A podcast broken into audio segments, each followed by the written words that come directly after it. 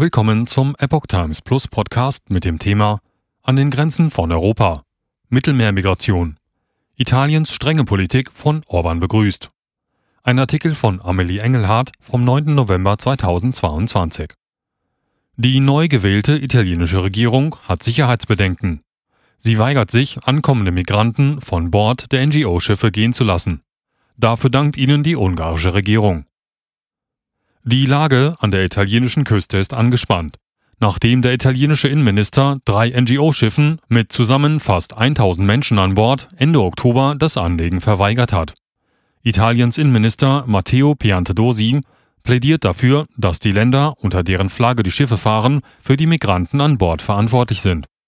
Vor der Küste des Landes warteten die unter norwegischer Fahne fahrenden Schiffe Geo Barents und Ocean Viking sowie das unter deutsche Flagge fahrende Schiff Humanity 1 seit Tagen auf einen sicheren Hafen.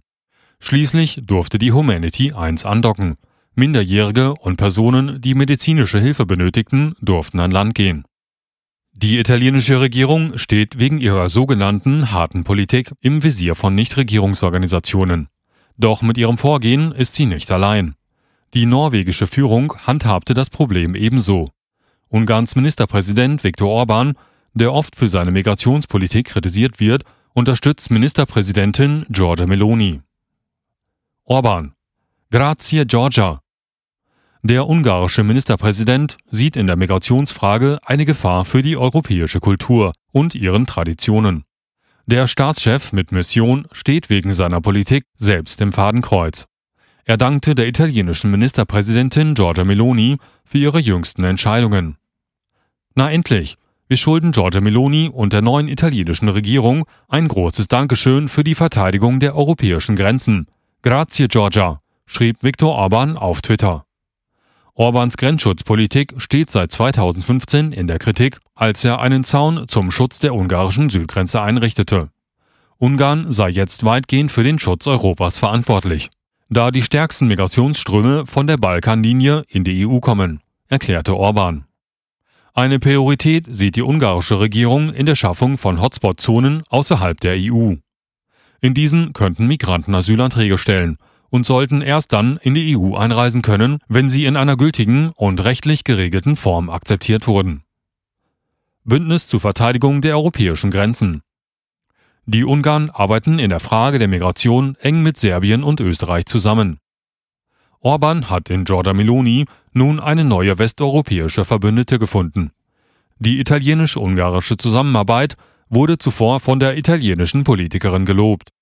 In einem Twitter-Post sicherte sich Orban ihrer Zusammenarbeit zu und schrieb, wir sind bereit, zusammenzuarbeiten, um gemeinsame und wirksame Lösungen für die wirtschaftlichen, energiepolitischen und sicherheitspolitischen Herausforderungen zu finden, vor denen Europa jetzt steht. Tun wir unser Bestes schrieb Orban. Nach den italienischen Wahlen ist die Vision eines Bündnisses zwischen Italien, Ungarn und Polen mit dem Sieg von Giorgia Meloni und ihrer Partei Fratelli d'Italia in greifbare Nähe gerückt. Linke Medien diskutieren bereits über ein Bündnis zwischen den drei Ländern. In einem kürzlich erschienenen Artikel in der New York Times wird unter anderem argumentiert, dass Ungarn allein der EU bereits viele Probleme bereite. Es würde jedoch eine ernsthafte Herausforderung für den politischen Mainstream der EU darstellen, wenn sich Italien an Ungarn und Polen anschlösse.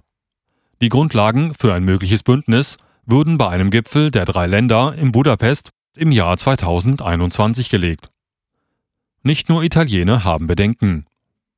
Die angespannte Situation wirft Fragen der Verantwortung verschiedener Länder auf. Auch Oslo und Paris haben sich nach Angaben des ungarischen Nachrichtenportals Magyar Nemzet, in die Debatte eingeschaltet. Norwegens Regierung weigerte sich genau wie die italienische, die 572 Menschen an Bord der NGO Geo Barents von Bord gehen zu lassen. Sie sind überzeugt, dass es in der Verantwortung des Mitgliedstaates liegt, in dessen Hoheitsgewässern die Rettungsaktionen stattfinden, die Migranten aufzunehmen. Die Ocean Viking, ebenfalls vor der Küste Siziliens, wurde vom französischen Innenminister Gerald Damianin angesprochen. Er sagte, er sei zuversichtlich, dass sein italienischer Amtskollege das internationale Recht respektieren und nachgeben werde. Paris hat dem italienischen Innenministerium zugesichert, dass es, wenn es die Anladung erlaube, einen Teil der Migranten, konkret die Aufnahme und Versorgung von Frauen und Kindern, übernehmen werde, damit Italien nicht die gesamte Last tragen muss. Humanitäre Lösung gesucht. In einem ersten Schritt, um die illegale Migration zu stoppen, unterzeichnete der italienische Innenminister Matteo Piantedosi am 25. Oktober ein Dekret, das das Anlegen von NGO-Booten an der italienischen Küste unter Berufung auf die nationale Sicherheit und die italienische und europäische Gesetzgebung verbietet. Vier Tage später lagen bereits vier Schiffe mit Migranten vor der Küste Siziliens, in der Hoffnung, dass das italienische Innenministerium schließlich doch nachgeben würde. Schließlich durfte man andocken, aber nur Minderjährige und Personen, die medizinische Hilfe benötigten, durften an Land gehen. Die neue italienische Regierung hat die heftige Kritik von humanitären Helfern an ihrer Entscheidung, nur einen Teil der Migranten an Bord von Rettungsschiffen an Land zuzulassen, zurückgewiesen. Die Regierung handle mit Menschlichkeit, halte aber zugleich klar an ihren Prinzipien fest, sagte am 7. November Innenminister Matteo Piantedosi in Rom. Die UNO rief dazu auf, alle Migranten auf den Rettungsschiffen umgehend an Land zu lassen. Ein Zusammenschluss von 20 Nichtregierungsorganisationen, unter ihnen Oxfam und Human Rights Watch, veröffentlichte ebenfalls einen dringenden Appell.